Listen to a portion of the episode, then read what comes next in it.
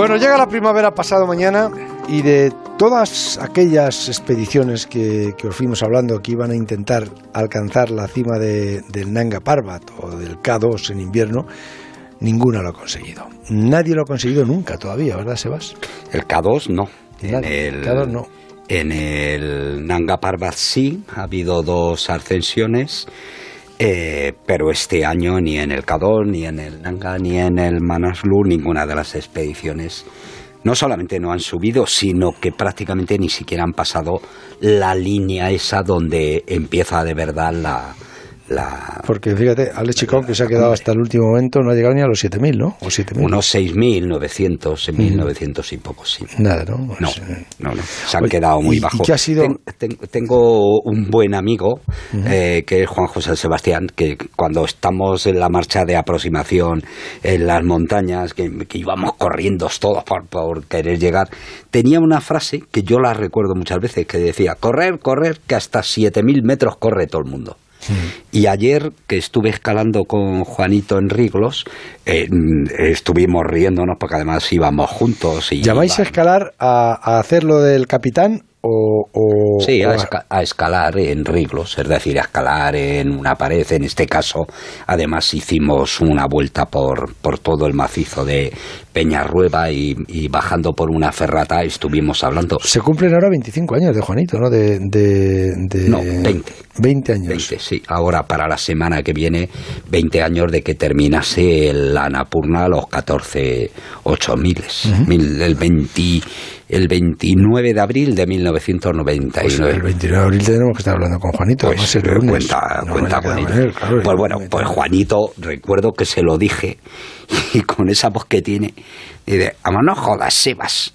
En el K2 la, la fiesta 7.000 metros todavía no ha empezado. En realidad todos sabemos que empieza a 8.000 metros. Bueno, a 8.000 metros en invierno nadie ha alcanzado todavía esa cota en el K2.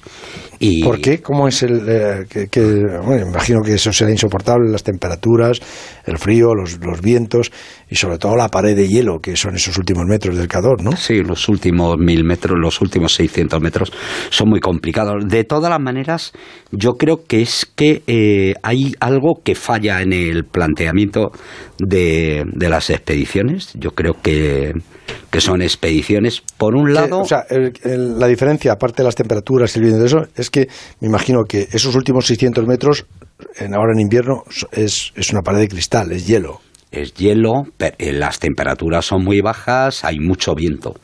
Pero si tú lo que quieres es conseguir el, mm, algo tan imposible, entre comillas, ¿no? Como, el, como ascender al K2, tienes que llevar un muy buen equipo, un, un muy buen equipo humano y seguramente un material de la última generación.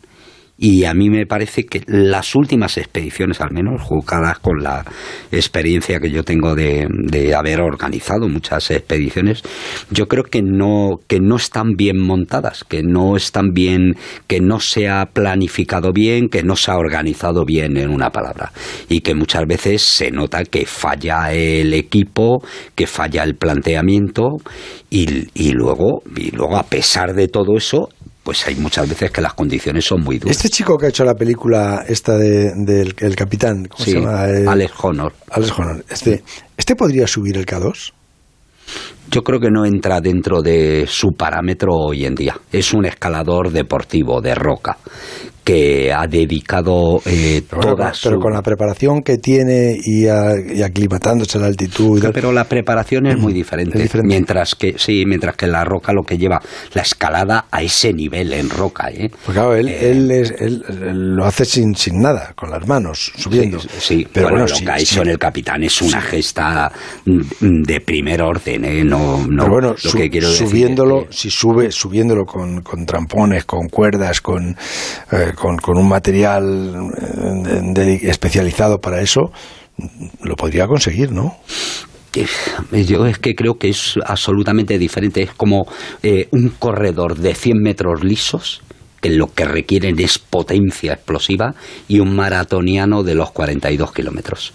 Son diferentes, con la diferencia de que aquí el maratón del K2 te va a llevar tres meses de expedición, muy duros Y yo creo que fallan cosas como eh, mm, eh, a mí me parece que, hay que organizar mejor los campamentos, que el equipo eh, tiene que estar mejor organizado y por tanto tiene que haber un agente. ¿Mejor organizado a qué te refieres? Que cuando me dices este año no, ha llegado nadie porque posiblemente no, no se ha pues, organizado. A mí me parece, bueno, en el caso de Alex Chicón claramente iba a ser. Eso lo desconocemos muy poco porque apenas hemos tenido información. Pero por ejemplo el de los rusos. Más que información nos llega publicidad y propaganda, pero, pero es evidente que no tenía equipo para cometer una montaña como el, como el K2. Alex Chicón, desde luego, subió al, al, al, Nanga Parbat con un equipo magnífico en el que estaba Simone Moro, Tamara Lunger, Alisa Para.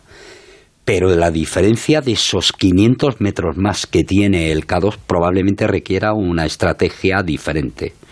Los rusos, que se han pegado una panzada a trabajar, yo creo que no llevaban un equipo a la altura de una expedición invernal al K2 y a pesar de eso, bueno, han llegado prácticamente a la última, a, 7.600, 7.650 metros, que es el tope de lo que se ha alcanzado en el, en el K2 nunca, en las seis expediciones que se han hecho. Yo, yo recuerdo que, que a veces Valdano ha dicho aquí que el fútbol es un estado de ánimo. Bueno, para escalar el K2 no solamente tienes que tenerlo muy bien preparado, una logística impecable y un equipo extraordinario, yo creo que con más gente y todos con muchas posibilidades, sino saber que una gente con un estado de ánimo bastante frágil van a tener que trabajar para que dos personas, a partir de, pongamos, 7.800 metros, puedan realizar un ataque con más o menos probabilidades de subir al K2. Vamos, que no lo ha conseguido nadie y, que tú ya este año dijiste que no lo veías fácil. Llevo ¿Por qué eras tan, porras en Twitter a No, pero ¿por qué, eras tan, ¿por qué eras tan pesimista? Pues este año siempre decías, no, cuando yo te preguntaba, salíamos de aquí te decía, ¿lo consigue? Me decías, no, no lo consigue ni ¿Por qué? Porque, joder, los polacos el año pasado llevaron un equipo mucho mejor preparado y, y, apenas igual llegaron a 7.500, 7.600 metros. Y luego mm, mm, hubo otra cosa desde el principio, que llegaron tarde las expediciones, llegaron a principios de enero cuando tú deberías de salir de aquí, yo creo que a primeros de diciembre o el 10 de diciembre, para estar en el campo base el 20 de diciembre, el 21 de diciembre. ¿Y qué ocurre? Que es que eso supone estar prácticamente un mes más sufriendo en el campo base. Yo trataría de hacer un campo base que no fuera tan duro de condiciones. Que es que estás en un campo desde diciembre allí todas las navidades allí metido. Es que probablemente... Sin, sin, escuchar la radio, sin poder escuchar el transistor, sin, sin, sin leer los periódicos. Yo, ya te lo organizaría para que estuvieras calentito y pudieras oír el transistor. pero pero sin lugar a dudas, sin lugar a dudas, hacer el K2 en invierno debe de ser de las actividades más duras y sacrificadas que hoy en día se pueden hacer en la Tierra. El que no sepa eso antes de salir de casa, lo que debe de hacer es abstenerse de ir y luego además de las cosas más peligrosas como pudimos ver en el Nanga Parbat, ¿no? Oye, que me queda un minuto. Mm, háblame de, de este alpinista y soldado nepalí Nirmal Purjar. Que, que, quiere subir los 14 miles en siete meses. En un mismo año. Sí, en siete meses. Digo, bueno, eso, eso es. Todas las cabezas no están iguales, decía el tío Melitón, pero, pero no, no. Eso es imposible, ¿no? Eh, yo creo que tiene muy pocas probabilidades o casi ninguna. Pero de todas maneras. Lo que, lleva Juanito habiendo hecho toda la vida. Sí, pero, pero vamos ¿Cómo a lo va a hacer este tío en siete meses? Pero para contar todo, sí, pero, pero se va a quitar las marchas de aproximación. Las va a hacer en helicóptero, con lo cual marchas de aproximación que este quién es eh, pero Nirmal Purja este quién es es un ex soldado del ejército británico de la, del regimiento que tienen de los Gurkhas que otro día si quieres te hablo de los Gurkhas, siempre han tenido fama de, de ser valientes en la Segunda Guerra Mundial, en el asalto a Malvinas. Este ha estado en las fuerzas especiales, estaba en el grupo de montaña, ya ha hecho tres ocho miles en cinco días hace dos años, ¿Ah, sí? en el 2017. Ah, sí, Pero- este hizo el Everest, el, el, Lhotse- el Everest y el Lhotse están muy cercanos Sí. y se pueden hacer prácticamente en la misma atacada. Y luego el Es que él, él es- enlazó, el Everest y el Lhotse los, en- los enlazó, ¿no? Los Se enlazó. fue de una cima a otra. Eso es. Y luego el Makalu está relativamente cercano.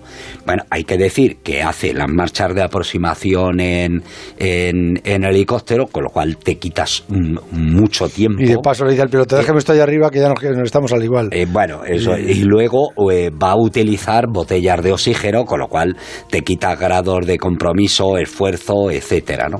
A pesar de todo eso, el querer hacer eso, ¿no? Seis, ocho que quiere hacer en primavera, los cinco, por ejemplo, los cinco del verano de, de Pakistán me parece imposible. Me parece en, en un mismo verano, en el corto verano pakistaní, que viene a durar dos meses y medio, meterte el Nanga, el K2, el Boras Peak, el Gasebrun 1 y el Gasebrun 2, me parece que es prácticamente imposible. si, van, si van en helicóptero, eh, si van en helicóptero se vas...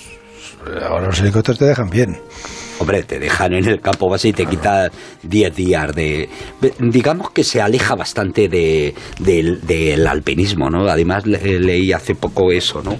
Y, y en los 10 días que, que, que te quitas la marcha de aproximación del K2, que es de las más bonitas del mundo, ¿qué vas a hacer?